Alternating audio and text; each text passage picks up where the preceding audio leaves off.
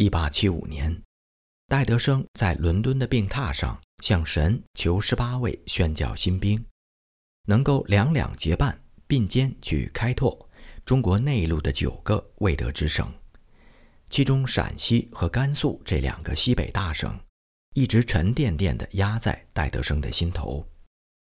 到了1876年的年底。终于有四位宣教士结束了最基本的语言培训，他们开始结伴向中国西北叩门。这十八个勇士当中，首队进入陕西和甘肃巡回布道的宣教士分别是布德 （Charles Bud） 和金辅仁 （George King）、巴格道 （George Parker） 和易士敦 （George Easton）。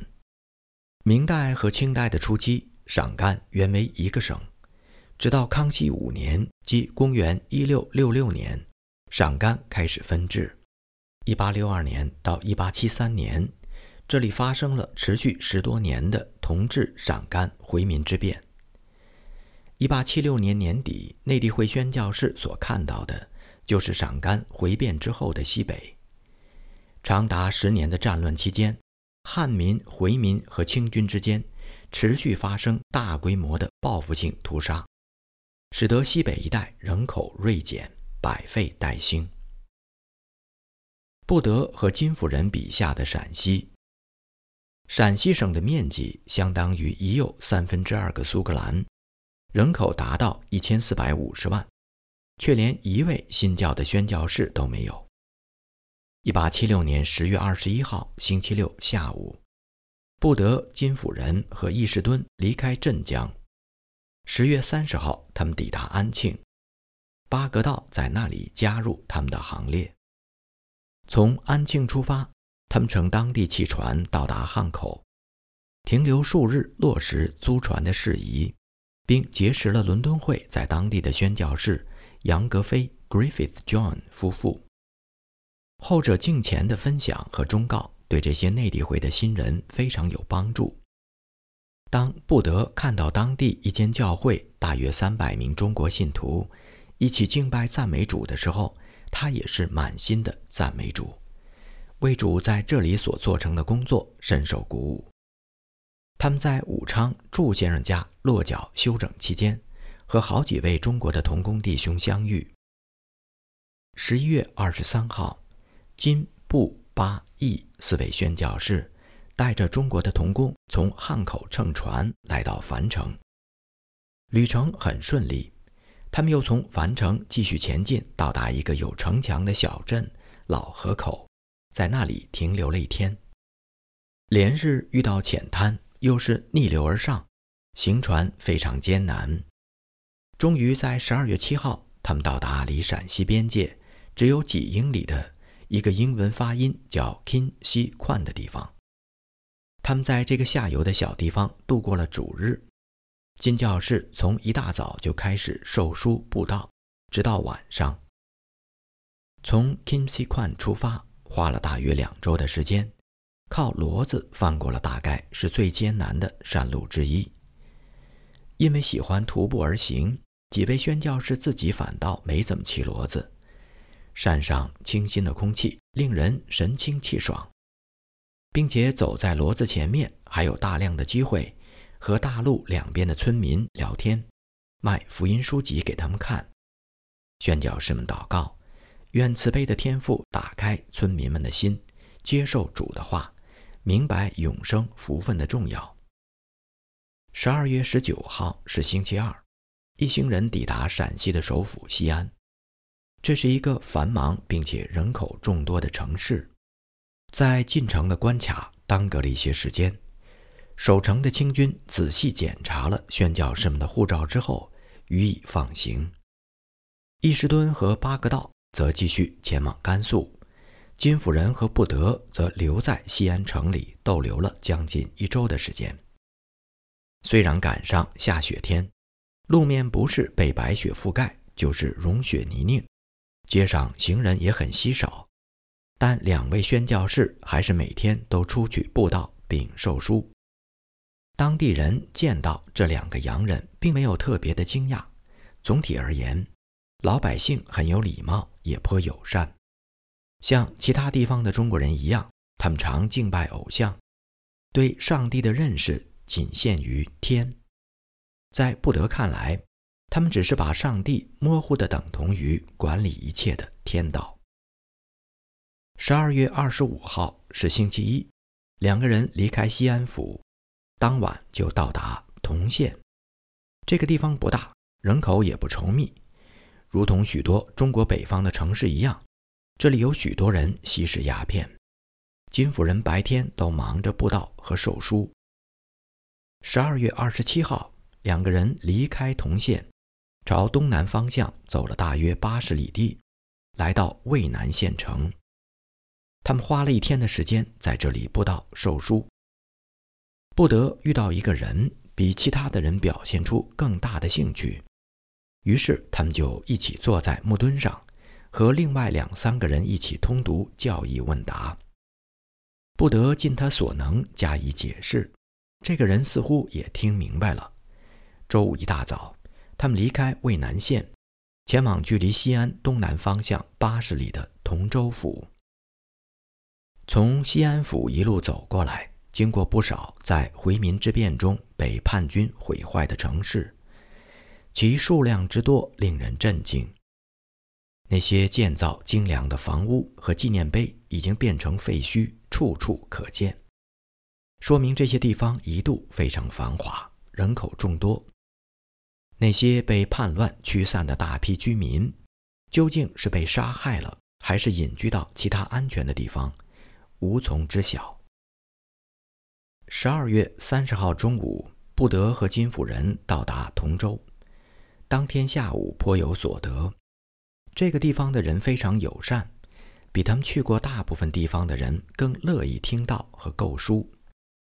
两个人在此逗留了三天。卖出了大约六千钱的福音书册，并迎来了新的一年。一八七七年一月三号是星期三，金夫人带着中文老师出发，前往同州辖区南部的各个城镇：朝邑、潼关、华阴、华州和一个叫孝义镇的大镇，前后一个月有余。朝邑是一个人口密集、往来繁忙的地方，而黄河流经潼关附近，河道的对面就是山西省，潼关因此成为陕西的门户，所以守护严密。三个重要的官员检查了金夫人的护照，所经之处，他们都被以礼相待，人听到也很认真。总体而言，当地的老百姓非常安静、守秩序。也愿意买书看。一月四号，布德在传道人张秋楚的陪同下，走访同州辖区北部的各个城镇。这天一大早，他们到达离府城三十里远的澄城，在这里他们停留了一整天。这个城市看起来不怎么样，当地的居民不多，也不如同州人那样礼貌。不过，布德认为，他们虽然没有文化，难管束，本性还是友善的。一月五号，他们到达河阳，地方官对他们很和善。第一天傍晚，布德虽然没有进城，但人们风闻来了个洋人，便蜂拥到城外来看他。布德向众人售出了很多福音书籍。星期六和星期天，他在街头布道，聚集了很多人。因为河阳虽小，人口却很稠密，百姓们也很友善，爱买书。一月九号，布教士和张传道从河阳出发，他们必须经过几座黄土高坡，才能够在当天到达韩城。中途，他们不得不从马车上下来，改骑骡子，由车夫们拖着马车翻过大的山坡。韩城比河阳大。人口也非常的稠密，因为街上熙熙攘攘，根本没法让人们听到，所以布教士只好把人领进客栈，邀请他们按次序坐在排好的椅子上，然后让其中很多人朗读经文，尤其是罗马书一章和约翰福音三章，以及其他的段落。在为他们解经并宣讲主耶稣的救恩。布教士觉得这种方式比在街头布道更有效，因为在客栈不受打扰，他可以终日向尽可能多的人谈道。河阳和韩城的地方官送给布教士很多的食物、家禽作为礼物，但照顾这些活物让他们所费不菲，得不偿失。一月十号，布教士和张传道离开韩城，于十二号。回到了同州，并和前一天已经到达的金教士他们会合。他们在同州待到一月十五号，然后返回西安。一月十六号是星期二，他们到达蒲城，然后两个人再度分手。金教士继续前往白水，布教士则停留在蒲城几天，尝试一条不同的返程路线。白水和同州，无论是城郭的大小，还是人口的密度，都蛮接近。布教士在这里的服饰非常愉快。一月十六号的白天，他都在街头布道授书，直到天黑之后才回到客栈。一月十七号，他沿街走访了数百个店铺，发放福音小册子，人们都非常有礼貌，只有一家拒绝接受。下午在街头布道的时候。他发现人们听得很专注，地方官的态度也很友好。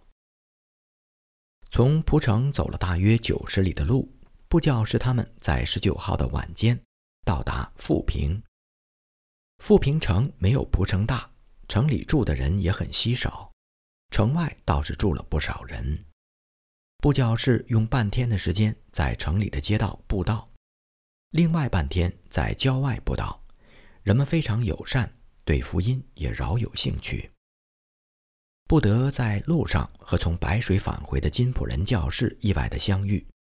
第二天早上，布教士向耀州和泾阳出发，金教士则启程去三原和高陵。他们约好在西安府会合。两位宣教士对所经过的各个城镇的印象是：蒲城和三原最大，其次是耀州和泾阳。金府人到达三原的时候，正赶上每年一次的马市，做买卖的、赶集的、闲逛的、看戏的，挤得人山人海，街道水泄不通，几乎寸步难行。金夫人在街上的时候，还有护卫跟随左右，让她感到非常的不自在。到了高陵之后，金教士又听传闻说，当地已经有几千名天主教的信徒。和两名天主教的主教，其中一个人在当地已经住了四十年。经过辛苦的跋涉，布德在二十号，也就是星期六的下午三点钟左右到达耀州。一开始，他们进城住进了一家客栈，并不惹人注意，以为可以在这里安全的服侍。但是洋人到此的消息传开之后，人们蜂拥而至。把客栈挤得水泄不通，不得拿出了一些书到街上去卖，但是人越聚越多，变得人山人海。当他说有书可卖的时候，人们如此的迫切，有的急着翻看，有的急着掏钱，或抢或拿，推推搡搡，不得被挤得顾此失彼。好在他和百姓相处甚欢。星期天一大早。不得走访了一些店铺，每家都留了一些福音的小册子。整个下午，他也都是出门布道。一月二十二号是星期一，一大早，布教士他们再次出发，傍晚到达三原，遇到金府人，他们一起住宿过夜。第二天一大早，金教士前往高陵，而布教士前往泾阳。很快就走到了这个古城，可惜被叛乱分子大大的破坏，满目疮痍。不得利用周二余下的时光和第二天部分的时间授书并宣扬基督之爱，可惜时间太短，没有办法在城内各处做工。天主教教会在当地也很强盛。一月二十五号，不得返回了西安城府，当天晚上抵达。金府人已经在前一天的晚上抵达。他们会合之后，找到一处干净宽敞的住处，位于楼上，服务也很周到。每天食宿的费用是一百五十钱，约合七便士。只是湖南武官出身的房东不停地打扰他们。这次西安没有下雪，街道干爽洁净，人来人往。金府人街头步道之处，往往有一大群人簇拥跟随着他。可惜当时他的手上已经无书可卖了。停留几天之后，他们再次出发，走访西安城以西的诸城镇，但是。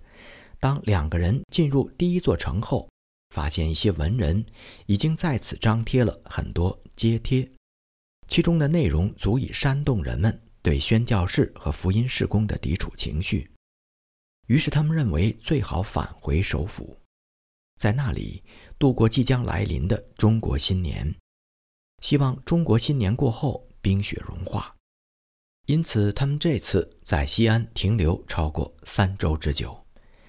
他们清晰的布道信息，加上四处分发的福音书册，使福音的知识在西安得以广传。他们离开的时候，深信即使福音的使者不得不离开，神也绝对不会使他们所做的功白费，而将大大的赐福并看顾刚刚开始的善功。二月十四号是星期三，他们再次出发前往陕西西部的诸城。经过两个小时之后，他们来到了一个英文发音叫 Kincho 的小镇。城郭比想象当中的还要小很多。他们在城里停留了两天，布道并分发小册子。当地人非常友善，听到也很用心。二月十九号，两个人再度分开。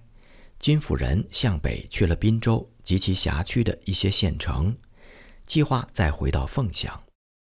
布德的目标是西南方向的武功县，并希望一路走访几个地方之后，和金府人在凤翔会合。中午刚过不久，布德就到达武功县。他拿了一捆福音书册，走到街头，分发了几本之后，人群开始安静下来。布教士向他们讲道，直到黄昏时分。